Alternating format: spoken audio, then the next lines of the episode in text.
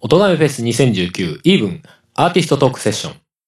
このポッドキャストは、オトガメフェスの出演者の情報や、フェス本編を配信するポッドキャストです。オトガメフェスは、音のみで作り込まれた他にないネット上のライブイベントです。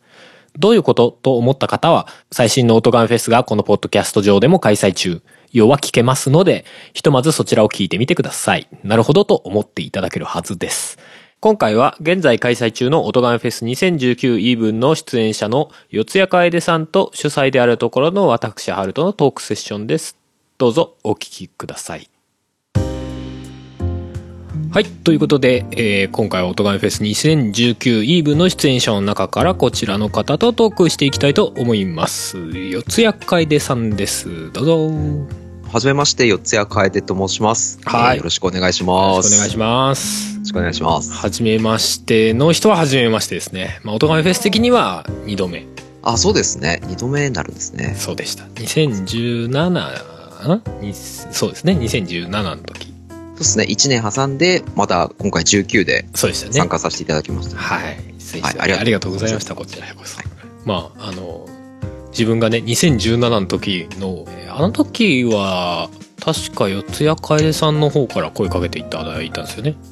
あの、出演希望っていう形で。あ、そうです。ね。あのーきっかけは、沢田さんの、うん、うん、はい、一言だったんですけど、うん、うん。まあその僕の方にあの、ギターが弾けるんならじゃあ参加してみてもいいんじゃない？みたいな。あの本人的にはかなり軽い誘いだったらしいんですけど。僕は結構本気で考えて、そうだなぁと思って、まあせっかくなんでって、こういう機会がね、うんその、初めてだったんで、ええうん、結構こう、気合い入れて、じゃあ参加しようかと思って、そうですね。まあ、多くは語らないけど、ポッドキャストにゆかりのある方ではあるんですよね。あ、そうですね。なので、そう、沢田さんから経由みたいなところはありましたうんうんうん。ねはい。そうでしたね。だからその時の音源が個人的にすごい好きだったってのもあって。ああ、ありがとうございうんます。うん。実は2019でまた、あの、声をかけさせていただいたという、はい。まあ、今回そんな感じだったんですけど。ありがたいですよね。ありがとうございます。こちらこそありがとうございます。前回、オトガンフェス出た時から今回までって、こう、活動ってどんな感じでしたああ、結局その、ウェブとか、うんうんこう、には、お、大きく発表するみたいなうんうん。ことは特になかったですね。うんうんうん。できなくて、うんうん。まあ、ちょくちょく、あの、音源とかの方は、あの、えっと、サウンドクラウドでしたっけ？はいはいはいはい。あの、なんかね、大きいとこありますよね。うんあそこの方に、こう、一曲一曲とかっていうのは、アップしてたんですけど、うんうんまあ、そのアルバムとか、うん。うんうん。そういう節目みたいなものは、ちょっとまだできてなかったですね。結局18年、もう19年も過ぎちゃいましたか、今。2020年です。そうですよ。もう早いな。そうなんですよね、過ぎちゃって。そうなんですよ、ね。まあでも2020年ですか。え今年こそはとは思ってますよ。えいや、自分も思ってますよ。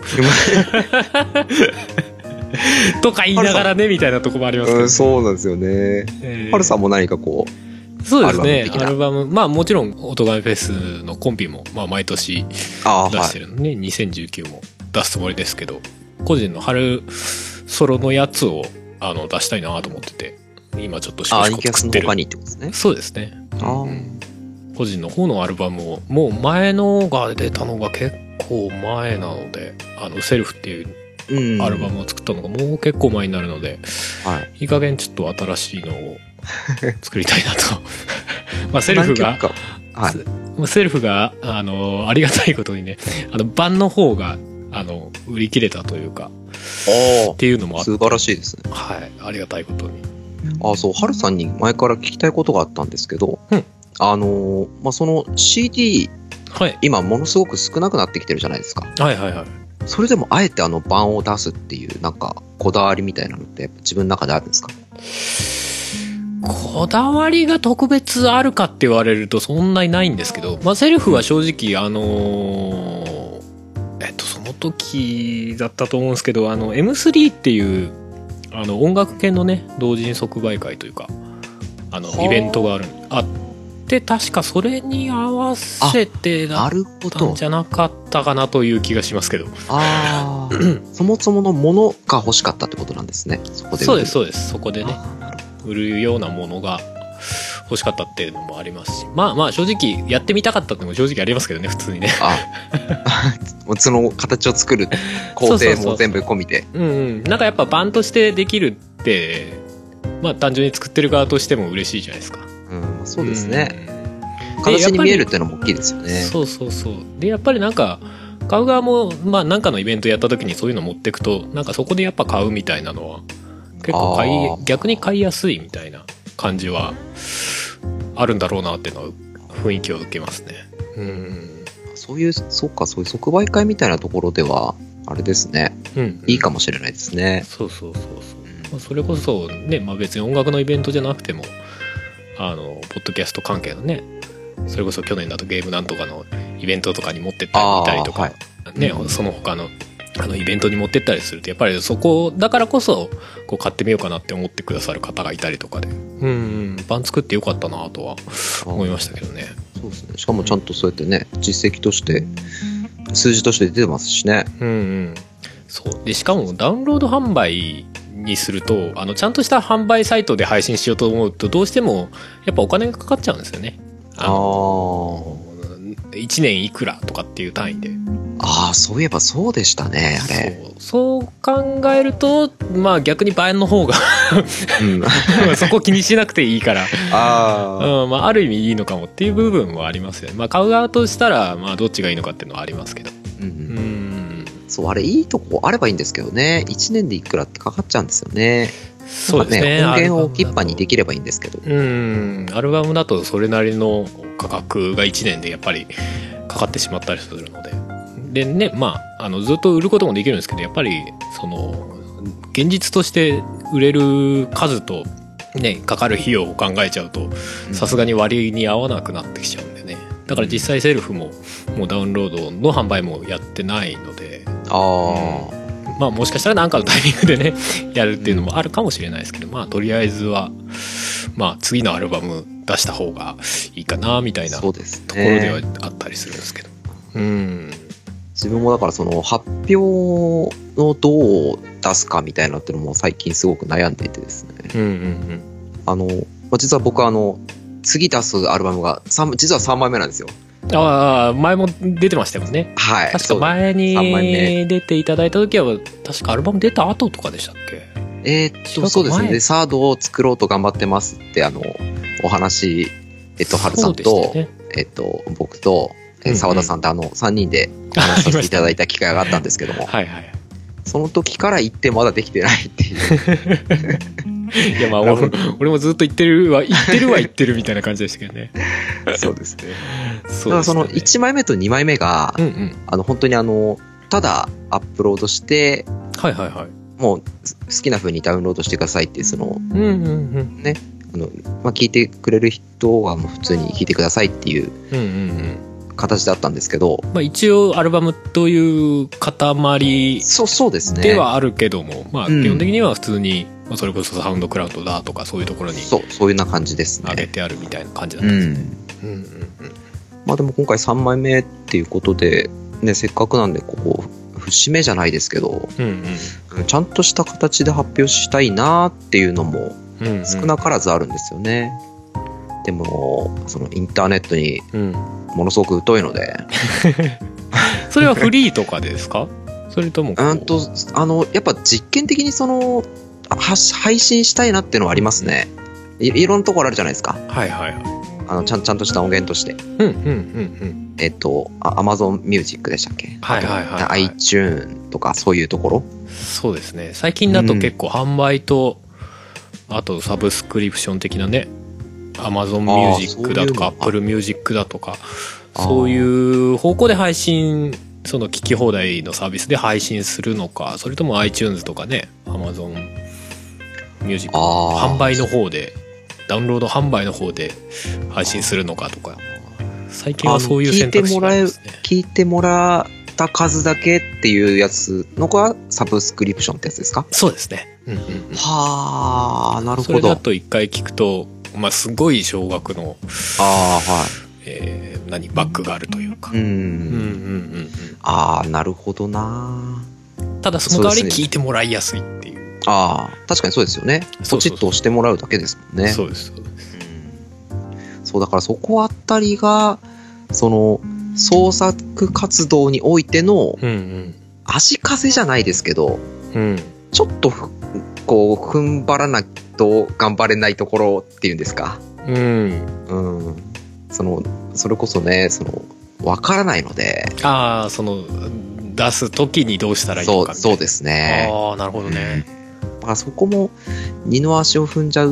まあ、もちろん、その、まず、ものを作るっていうのが一番大事なんで、うんうんうん。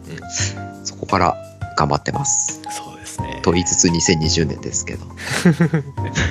ちなみに、あの、まあ、自分だったり、あの、オトガメフェスのね、コンピとかっていうのは、あの、まあ、参考になればっていう話で、あの、チューンコアっていう、あ、サービスをね。はい。はい。あそこを使ってますね。まあ、そこだと、まあ、大抵の、その手の配信サイトあに全部に、あの、配信するみたいのが、できるんですよそこに、い、そこにさえやってしまえば全部やってくれるっていうやつですか。で、あと、どんぐらい売れたかとかっていう情報もああ。わかりますし、そう。で、配信するときにいくらで配信するとか、どこのサイトは配信する、配信しないとか。あーなるほど。そうそう、そういう設定ができたりとかね。チューンコアですね。ええええええまあ、うそこがベストなのかどうかは正直もう、もはやわかんないですけど、うん俺もそれ使い始めてから、しばらくそこ使っちゃってて、他とね、比較とかはちょっとできてないですけど。そうですね。フリーとかだと、あの、バンドキャンプっていうサービス。あれ今使ってます。バンドキャンプ。ええええええあの、アニマルキャスターズのアルバムとかは、あの、フリーアルバムとかはそこでやってますね。ああ、うんうん。だからそこだとちゃんとアルバム単位でこう、ポンって置けるので。ああ、なるほど。ええ便利みたいな。うん。そうですね。ここの最適解も見つけたいですうね。ん。そういうのも面白いですよね。どうしよっかなみたいな。音ガメフェス、ストリーミング配信にして聞く人いるのかしらみたいな。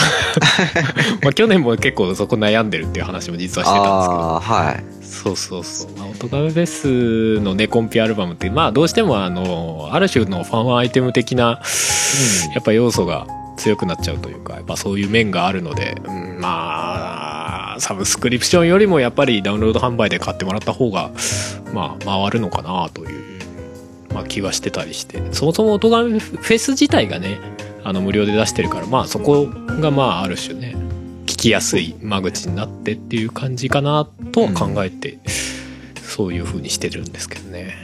うん。それを聞いてもらって気に入ったんなあら、そうそうそう。お願いしますみたいな感じですよね。そうです。そんなイメージでうん今やってますね。うん。そういうのもいいですよね。そうですね。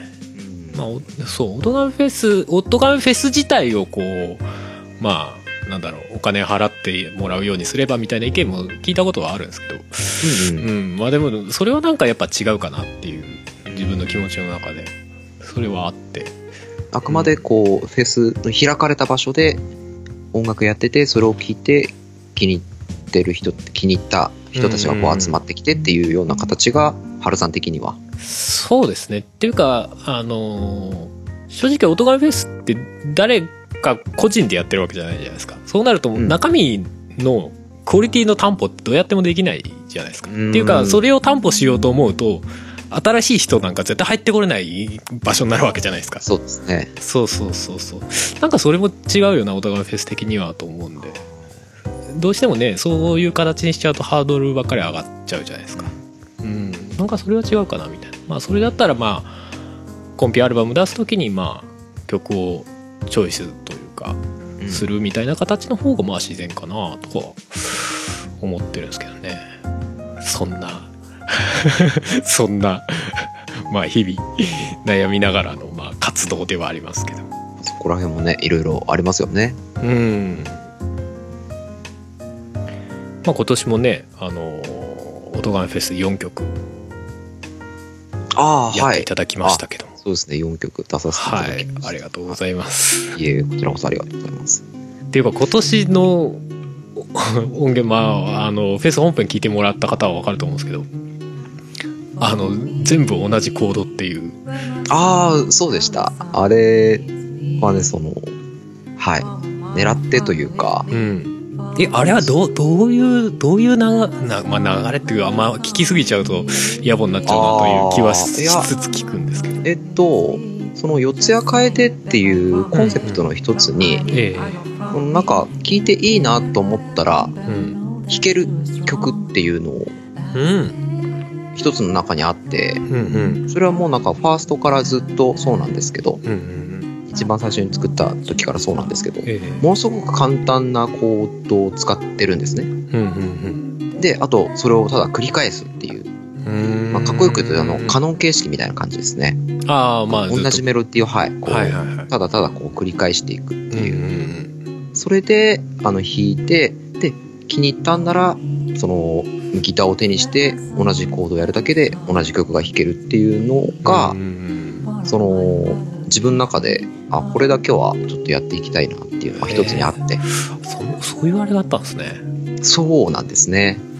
だからその、うん。実は聞くと、お同じような曲がすごく多かったりもするんですよ。逆に逆に言うと。そそういう意味でみたいな。はい、そういう意味で。へえあの曲とあの曲似てんなと思ったら、やっぱりその同じコード使ってたりとか。う、うん。えでも俺今回の4曲それこそ最初聞いた時気づかなかったですからね同じコードだって。いうああ、もうそう言ってもらえるとありがたい。本当に。普通に。後からああああああってなって。そうもちろんあの、カポであの、ね、音の高さっていうんでしょうか。はいはいはい。あれは変えてるんですけど、キーをね。うん。まあまあ抑えは同じみたいな。そうですね。抑えはほぼ同じで、うん。あとなるべくあの、コードで言うと F っはいはい。ていう、難しいあの、そうですね、あの、ギターを始めた人からには一番絶望的な F の壁と言われる F の壁をですね、F をなるべく使わないっていうのも一つに入ってますね。うんなるほどねはい。ファーストとかの、セカンドとかの方はもう使っちゃってるんですけど、うんうんうん何かは。でも今回のその、今回はね動画め、そうですね、フェスさんの方でやらせてもらったのは F は入ってなかったはずですね。うんうんうんうん。ああ。そうそう。えあれは何何のコード名で言うと何だったんですか？えっと、実は僕、あの、コード名が全然わかんないんですよ。なるほどね。はい。なるほどそういや前もそんなこと言ってらっしゃいそう。まし。実はあの、押さえてるコードの名前がわからない。た 感覚で押さえ天才タイプじゃないですか完全にいや、あの A、A とかはわかるんですけど。こえーのこの音気持ちいいなーってことですね。そうそう、そう、そうそうなんですよ。いや俺そういうのすげえ好きだ今けどすすごい好きですけどね、俺も時々やりますもんなんか。あはい。これ気持ちいいなって。こっからここ気持ちいいなって。これなんだろうなってやつ。うん 逆弾きみたいな感じです。そうそうそうそう。今押さえてるのが、実はなんかその、ギターのコードなんとかだったとか。ううんん。あと例えば A だったら、うんその A からあの、一つ指離したり、うん。別のとこ押さえたりとかっていうので、こう弾いて気持ちいいなっていうのをこう探してるっていう感じですか。うんうんうんうん。なるほどね。そまあでもある種その気持ちよさを前提にしているというかそこを軸にしてき決めてるからこそのあの気持ちよさなんだなっていうのはなんか妙に納得感がありますね。かもそうですね。かかもしれないです。だからあの、なんだろう、フラットシャープとかのあの気持ちよさってのも逆にあるじゃないですか。はいはいはいね、でも多分、そそれはあんまり多分引っかかりづらいんですよね。なぜなら抑えれないからみたいな。あなるなるほどね、はいそんな複雑なコードこうなんかたただ感覚で押さえてるだけじゃ出てこねえやみたいな出てこないですよね、あの、なんかね。まあ3つぐらいしか押さえてないかなみたいなうんことになりがちですよね確かにね、あの、AF のあの、薬指と小指の方がなんかちょっと違うみたいな、はいはいはいありますよね。あああいうのは多分ないと思う。だからこそ、その、今まで音楽をこうやったことがない人、自分で曲を作ったことがない人、ギターをじゃんじゃん鳴らしたことがない人でも、うん。なんか聴いていただいた時に、あ、いいなって思って、じゃあそれが弾けちゃうっていう、うん。二度おいしいみたいな確かところがあれば、まあ弾けちゃう弾けちゃう弾けちゃうかもしれないけど結局なこうな何をどこを押さえたらいいのか分かんないからこうなんか弾こうと思ってもはてってなりそうですけどね。あ どこを押さえてんだろうみたいな。だからこうコードをの表じゃなくてこうなんか押さえてる図がこう書いてある表みたいな。そう、実は、あの あ、ればいいのかもしれないですね。今回あの、はるさんのいいいいふりをしていただいたのであれなんですけど、うんうん。えっと、新しいホームページを今ね、はいはいはいはあの、作っていただいている最中で、い。うんうん。その中に、あの、ココード、コードが、あの、載ってます。乗るようにしてますココード名ってこと？それともコードフォーム？えっと、あの、A とかはいはいはいはい F とかっていうやつが書いてます。おおじゃあこう起こしたんですねそうです。逆引きで。おおは素晴らしい。そしたらもう全部じゃないんですけど、全部曲じゃないんですけど、うんうんある程度のやつを、こうの、載せることにしましたので、もしその中に気に入ってる曲があったりとかしたら、それを弾いてください。できます。できます。ねと言いつつ俺はあの感じ出せないとも同時に思うんですけど。えだってあれすごいなんかシンプルそうに見えてコーラスとか結構巧みじゃないですか。あーそんなことないのかコーラスとかはちょっとわかんないですけど、な、結構でも音楽フェスの音源とかでも声が何重にも重なってたりあする部分あ、があるじゃないですか。そうですね。うん。あの、なんか。そこら辺のあの、こう、録音の技術もないので、うんうんあの、自分が歌ってるやつを同じように被せるみたいなのができないんですよ。はいだから、たはいだ、もう一回歌ってるだけなんですよね、あれ。自分の曲に。えーっとあだから要は単純に重ねてるっていう。そう、そう、そうなんですよ。んうんうん。あの、なんか本当はう、うまければ、ボーカルだけ取ったやつを、なんか二つのトラックにして、うんうん。なんかその、一個だけ、ね、高くしたりとか、あうんうん。多分ね、する方法があると思うんですけど、うんうんうんそういうの分かんないんで、もう一回歌ってるだけなんですよ、あれ。ああ いやいやいや全然普通普通っていうかあ、普通、普通なんですかね。それで全然。だから、だから別にその、普通に歌えるのであれば、みたいな。うんところが、気持ち的にありますね。うんうん。難しくなくいやなんかあの声声の質感だったりとかあのコーラスの綺麗さだったりとかすごいなって毎回思うんですよね。ああ、ありがとうございます。そうそうそう。そうですね。それこそあの夜明けのステップとかうーん。俺あの高い声綺麗出ないっすって感じあ あの曲すごい高くないですか声？あ、そうでしたっけか。うんと思うんですよねあるかもしれないですね。うん頑張ったのはあるかもしれないですね。あんなあんな声高い声綺麗に出ないと思って あのいやその高さまで声は出るんですけどうん。あんなねこう力抜いた感じの声にならないなんか頑張った感じになっちゃうからあれはすごいなああ、ありがあとうございます。でも今、なんかそんな感じで、こう、いろいろ試行錯誤してうんやってますね。うんいいですねはい。だからなんかこう、お音楽をやるきっかけになればいいなっていうのが、その四谷楓っていうののコンセプトの一つにうんうんなりますね。うんいい曲だなと思ってもらって、実はそれがそんなに難しくないコードで構成されてると。うんうんうんうんでもそれは楽しみですね普通にその、うん。まあ、こ購読だったりそのは歌詞のね情報とかが多分一緒に出てくるんでしょうい。けどそうですね。弾いて弾いてみれるようになるっていうのは、そうです。歌詞も全部、全部、全部、うーん。大体？全部は難しいですけど、うん、はい、歌詞も一応ね、ちゃんと書いてますので、楽しみ歌詞もい気に入っていただけたらありがたい。やそれこそあの今年の「オトガメフェス」のステージとか普通になんか何ご飯作りながらとかさそういう時に、うん。あの聞いてるとすごい心地いいっすあーありがとうございます。鼻歌歌詞は分かんないけど鼻歌混じりにこう聞いてる感じみたいになるああ、もう普通にそうやってあのかけてたりしてう、んあれなんですね。ああそうですねタイミングによってはい。そうい家で音がフェスかけたりすることがあるんで自う分でねうんん。からアルバムすごい楽しみですねああ、はい。ぜひ、あの、完成したら、あの、ハルさんの方にもお知らせしますね。あ そしたらこの番組でもはい。やっとできたよって。そうですねもう2020年にはなんとか、はい。いや俺も2020年に間に合わせたいんですよね頑張りましょうよ。ね本当にうかうかしてると本当すぐ死んじゃうみたいな気分になってくそう、るもうあっという間ですよ。本ね当です。だってもうあっという間、いいとこ、ねそれこそあの、3人で会話したえ時からもう2年ぐらい経ってますからね。そうですね。はい 普通に。2年って早すぎないですか？いや、早い、早いですよ。早いですよね。いや、まあ、その、その回数、おとがめフェスはやってるっちゃやってるんですけど。ううん。ーん、ね。いや、ほら、なんか、うん子供の頃っていうか、若い頃って、なんか、それこそ音楽のね、アーティストのアルバムとか、なん、はい1年に1枚しか出ないのかよ、みたいな、あ思ったりした頃もあったんですけど。あ、ありましえ、たね。だって1年もあるんだよ、みたいな。そうですよね。今考えると、いや、1年に1枚出せたらすごいよって思うみたいな。。あの人たちやっぱプロでしたね。そうそうそう。もう、十何曲1年であげるのはすごいって、みたいな。本当あの人たちはプロの修行でしたよ そうね。そうそう。あ、当時の私は本当に何も知らなかったんですね。わかりましたって感じの。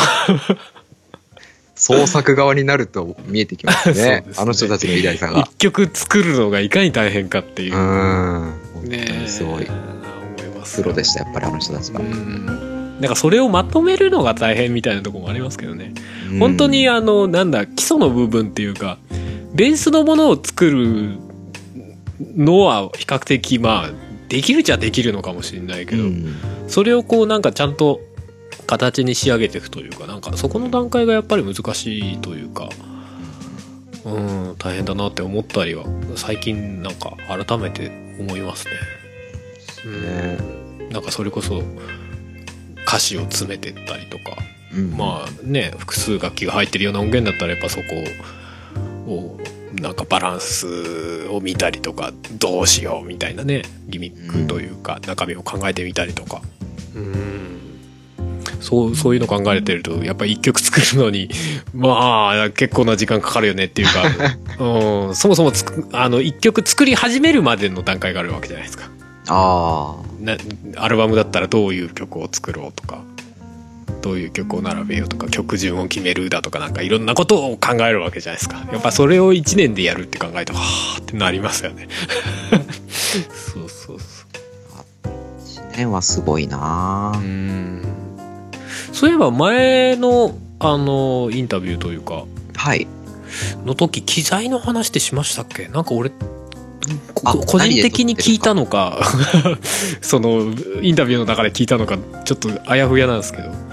確かその時マイマイク一本で撮ってるみたいな話をそうですね今も変わらずマイクのみですね。うんあれは確かあの、収録外のお話しした時だったかな？でした。っけねちょっとわかんないですけどね、うんはい。ちょっと僕も覚えてないです。これもちょっと定かじゃないそう、マイク、あ、あの時じゃないな。うんハルさんに個人的にどう撮ってるんですかって聞いた時かもしれないですね。ああなるほどなるほどはい。で、僕の音源がこう、なんかちょっとこもったりとか、うんうんうんあの、声が小さく取れちゃうんですよ、みたいな、あの、相談をさせていただいた時にう、んうんかな？うんうんうん多分。かもしれないですでねそうですね。台も変わらず、マイク1本と、うんうんあとギターですね。ギターが2本。うんうんうん1本は普通のや普通のやつで、うんもう1個があの、何ですっけ？あの、弦があの、スチールっていうんですか？あの、透明なプラスチックみたいな。あーえっ、とナイロン弦ナイロン弦か。うんはい。あれのギターが1つおーです。えじゃあ両あそっか曲によって使い分けてるそうですね。そうですよねうん。うんうんナイロン弦ギターは複数取りはしてないですもんね。重ね取りはしてます？えっと、基本してないですね。うんうんそうですよね。は声は重なってるイメージがあるけど。は重なってますね。そうですよね。はい。うん。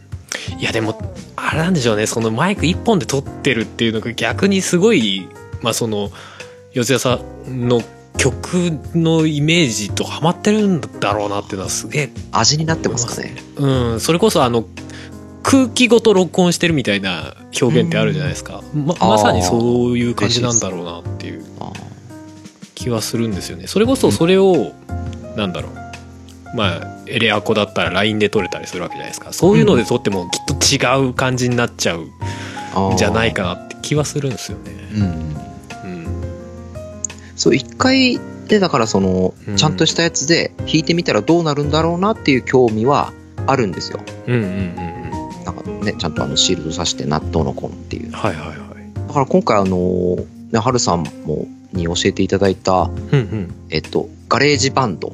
ああはいはい iOS の？はい。はいあれで一曲作りたいなと思ってもいますね。あうんのハイテク、うんハイテク機器で。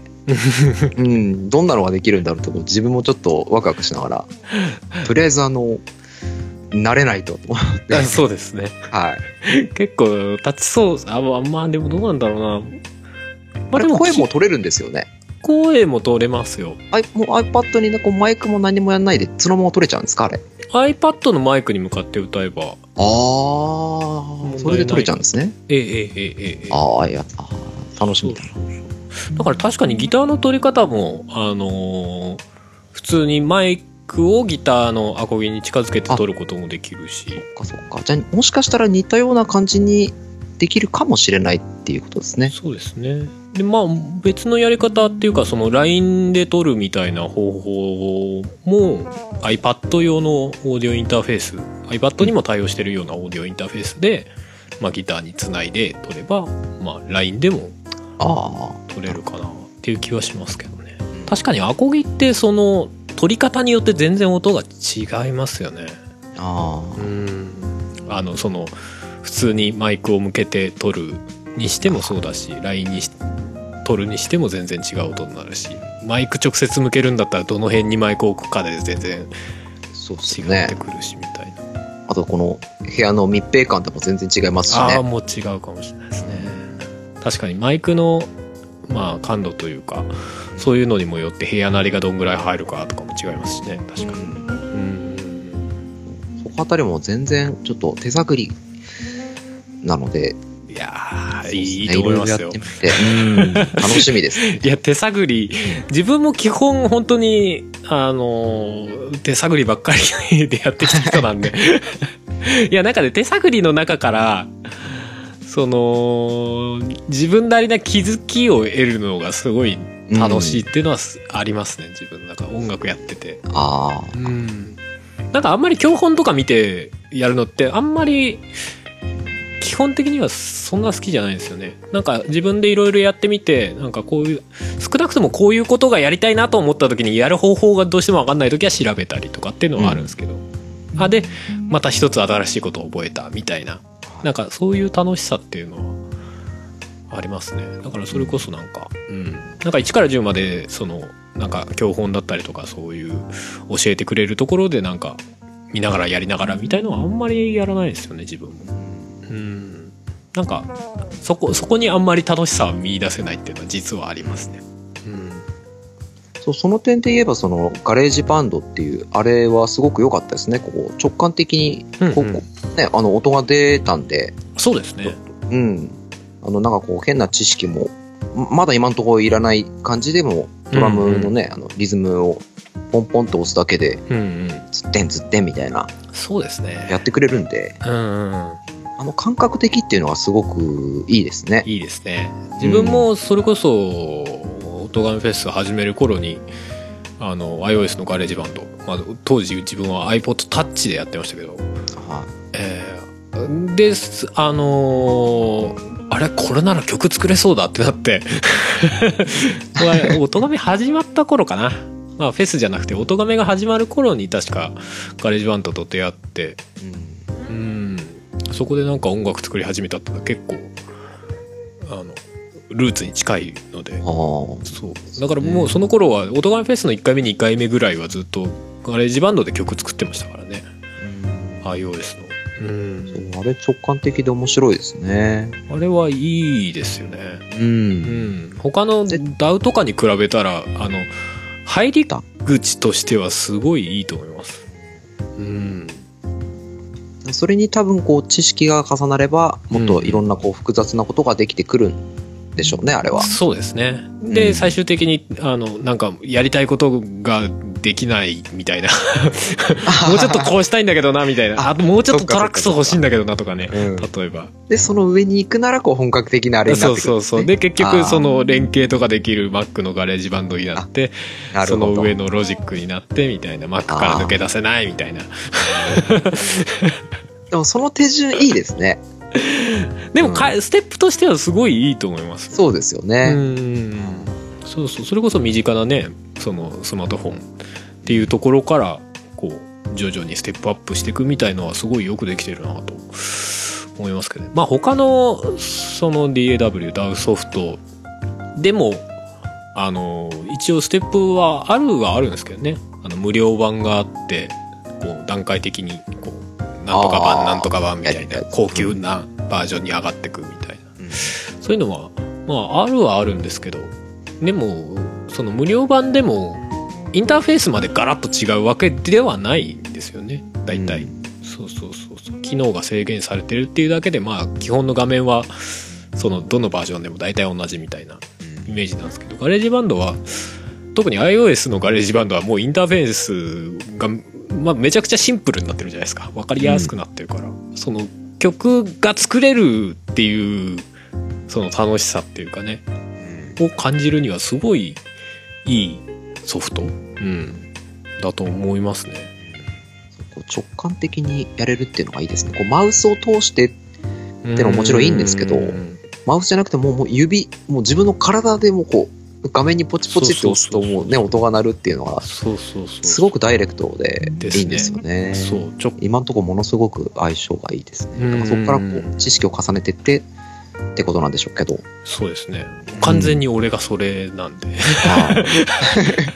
今多分、ハルさんのところに、今僕が今その時点手に入るところです。お面白いって言ってるところです。そうですね いや四谷四谷さんのはもうなんかあ こっちからするともうあれで完成感ありますけどねあの 現状のスタイルでいや、まだまだ創作活動していきたいですよ。他の楽器の音とかもね、うんそうですね。これでも、これでまた、あれですね、あの、アルバムに、アルバムの完成が遅くなっていく。あ、こんなこともできるんだ。こんなこともできるんだ。いやまあ楽しいならいいんでしょうけど あんまりこううん深みにはまらないうちにこうアルバムを決めた方がいいかもしれないですねそこは。だからサードアルバムは、あの、えっと、 GarageBand じゃないやつでっうんうんていう自分の区切りはつけようかなと思ってますうね。ん GarageBand のやつは、あの、次まあ、 SoundCloud の方で、うんうんうん、ちょっとこう、実験的に出していこうかなとうん。思ってます。い。いいですね。そうなんですよね。だから正直そのなんか曲を作る楽しさみたいのを感じるっていう面だけで言えば Mac のガレージバンドよりも、うん。まあ、それこそロジックよりも iOS のガレージバンドの方があると思うんですよね個人的にまあ他のだとやっぱりある程度 MIDI キーボードがなきゃやりに直感的にやるのは難しいよねとかっていう話にやっぱどうしてもなっちゃうんで。うん。やっぱそあのパソコンの DAW にはないような直感さが GarageBand にはありますね。うん。そう。iOS 使ってる人まあ要は iPhone とか iPad とか使ってる人は一回触ってみてほしい面白い、面白いですね。そうですそうです。いろんな作り方ありますしね。普通にこう鍵盤を叩いて作ることもできるしあのーループとかねループの素材とかを使ってまあ作ることも重ねて作ることもできるし、うん、コードとかもねわりかし簡単に入力できたりとかするんで、うん、昔音がめ元のね番組の音がめの方でもはい。あの紹介とか結構やってたんですけど俺自身が今はちょっと iOS 機器を持ってないのでうん。そうなかなかやれなくて、うん、また触りたいんですけどね一時期は結構極めてましたからね。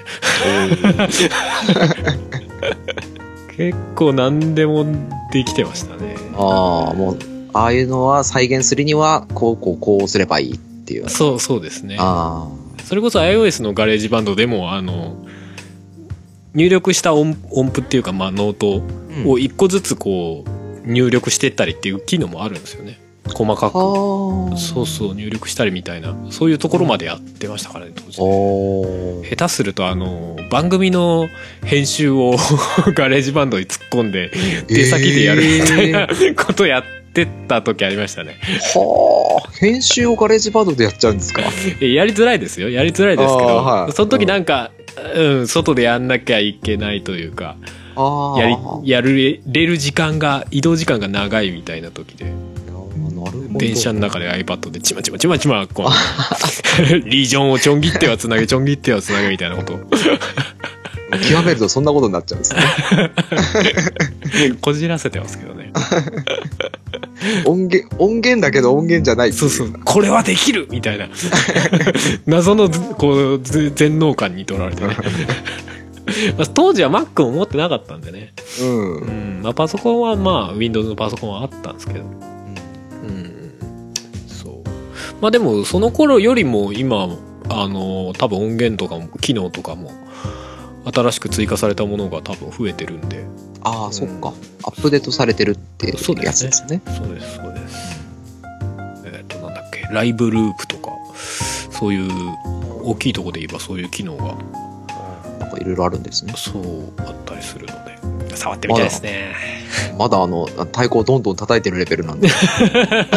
いやある程度だけでも楽しいですけどねあの画面にドラムが出ててあれテコトコトコトコやるみそたいなう。で、あのね、ずっと勝手に繰り返してくれるじゃないですか。あはいはいはいループでねうん。なのでなんかね、こう、あ、これにまたなんかこう、ハイハット足したりとかってね、うんああいうの気持ちいいですね。そうですよねうんそれこそなんかドラムのループというかねだけ作ってそれに合わせてギター弾いてみるとかそういう遊びでも全然いいですしね、うん。そうですね。そういうなんか使い道は本当いろいろあるアプリですよねだからきっかけ、きっかけっていう面で見れば、その、ね、四谷楓っていうコンセプトと似てるところがあって、その、うん音楽の入り口になったらいいなっていううんうんうんですかねそうです。 GarageBand もその、ね、直感的に触って、あ、面白いなって思ってもらえるところ、四谷楓も聴いていいな、あ、ギター、あの、コード3つしか使ってないんだ、あ、面白そうだなっていうような、こう、入り口ですか？うんうんうん。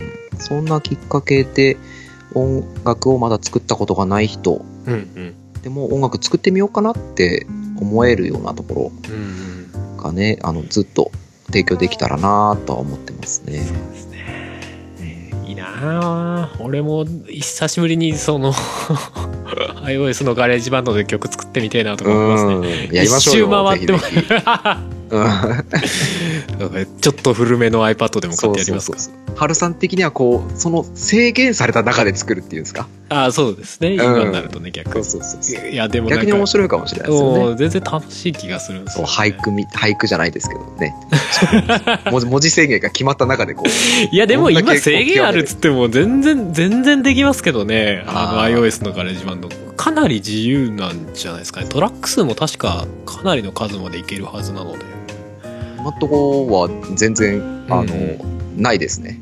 そうそうですね。困る困ることはない困ることはないです。しかも最新の iPad とかだとまあ困ることないと思いますね。文字制限ないです。そうですね。いいなあ。当時昔やってた頃はもうスペックが割とギリギリになってきちゃうともうなんかね一回再生するごとにこうなんか処理中ですみたいな。ダ のが出てきちゃう。そうダウンローディングになっちゃうんですよ。ね そんなんやってましたけど。まあでもそうですね。ちょちょっとちょっと古い iPad とか買ってやってみるのもありかなって思ったけど、ちょっと古い iPad とか買うと Apple 製品の怖いのはあれなんですね何ヶ月とか何年かするとアップデートでもうそれ使いませんってなったり。うん。おっかないですよね、ああいう系の中古って。そうですね。うん。できれば新品買いたいですね。そうですね。今いや自分も家に古い iPad はあるんですけどもう GarageBand 入らないんですよ、ああ。そう。もう対応してませんっていう。対応あ、対応してないやつそうですか。この iPad はもう対応してませんって言われて使えなかったりするね。怖いですね。怖いですね。新しいか新しいの買えってことなんでしょうけどすいませんねっていう。そうですよ、ね。私おとお金落としてねえですけど。懐事情とお話ししないとダメなんですよね、まずね。アップルのものはいいいいのはすごいわかるんですけど。なかなかね。まあ、ううん。んまあ、今今は一応ロジックがあるんで、まあ、基本はそれであ。いいんですけどというとね。ころなんですけどね、うん、でもなんかなんだかんだでやっぱり自分のそのルーツに近いものなのでそう。ちょっと忘れられない元カノみたいななんかそういう感じですね。うん。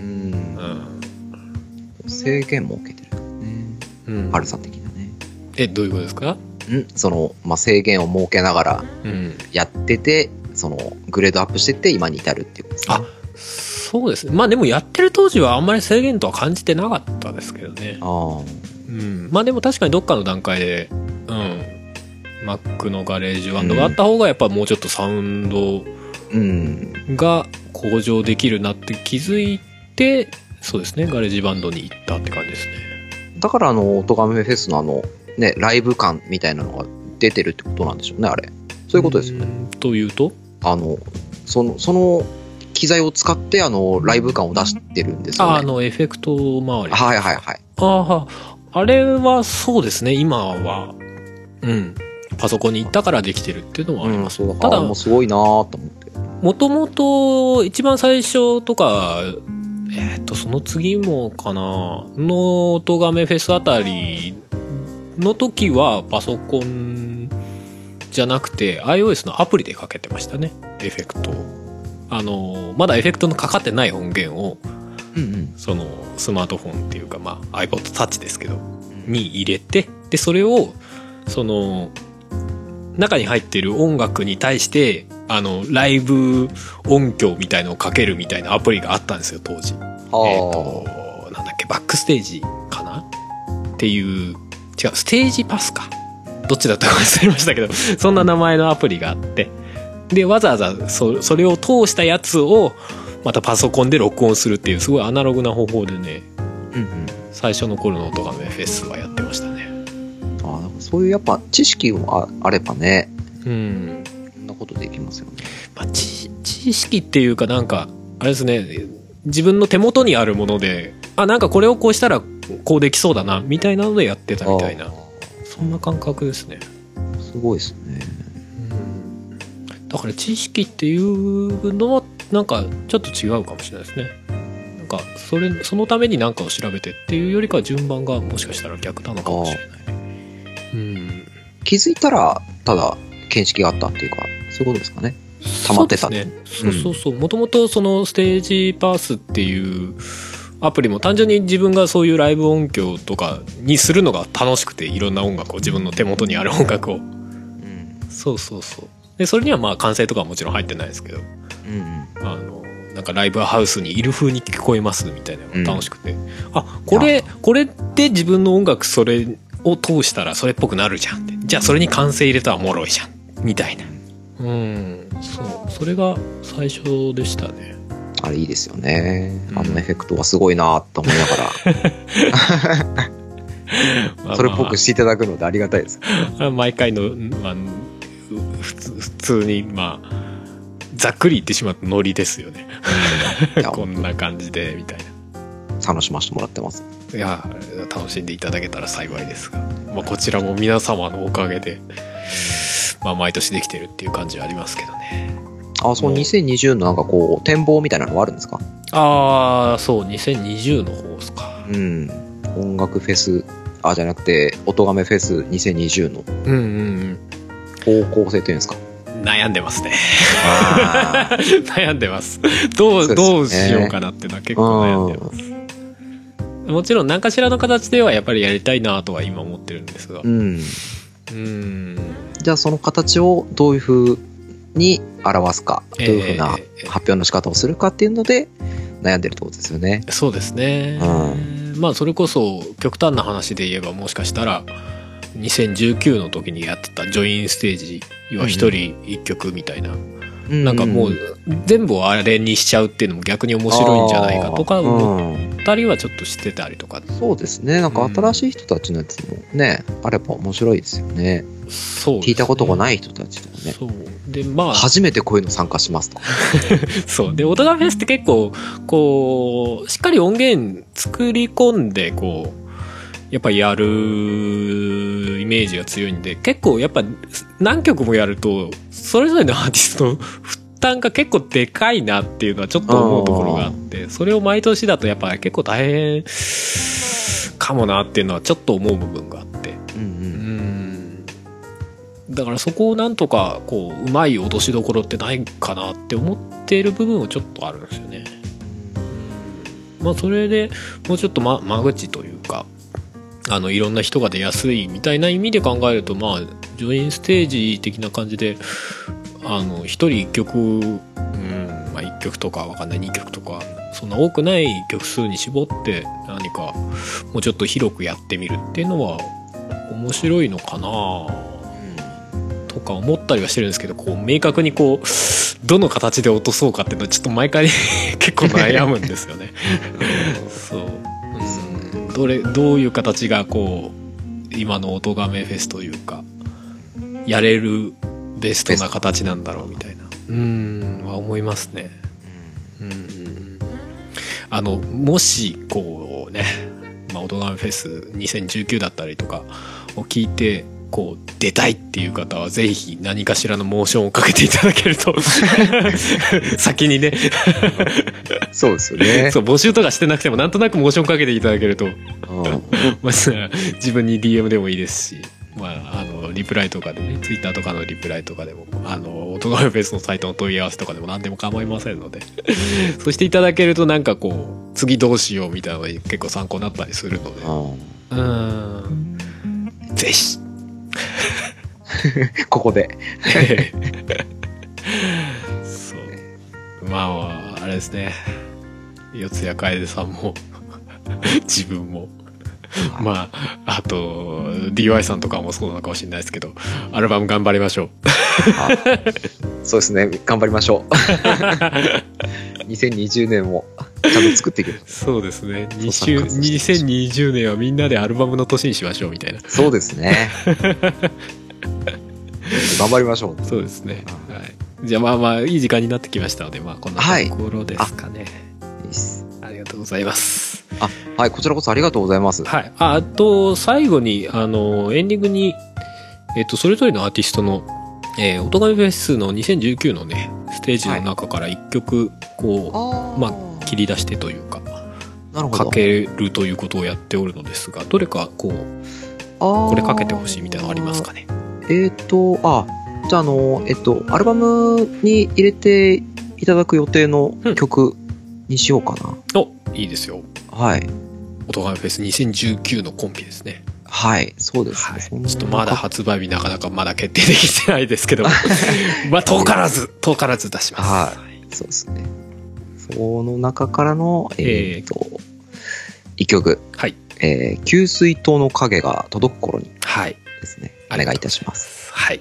じゃあまあそちらの音ガメフェスの時の様子ですね。はい。そちらの方をおかけして終わりにしたいと思います。はいはい。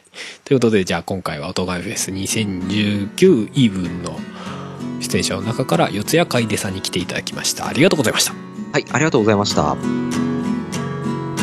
給水塔の影が届く頃に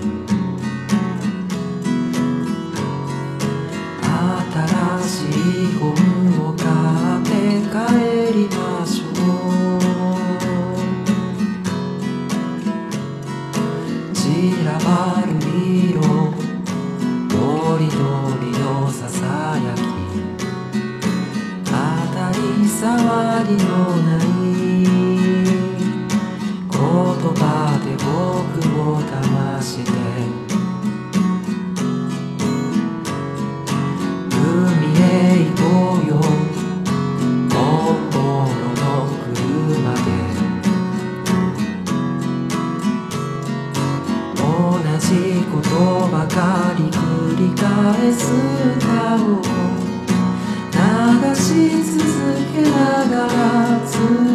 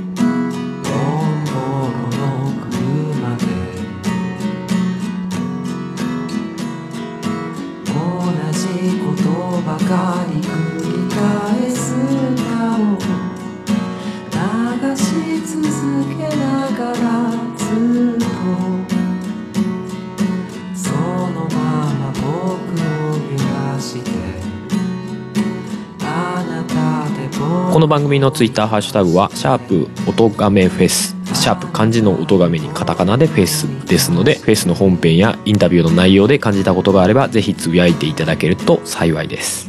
それではまた次回。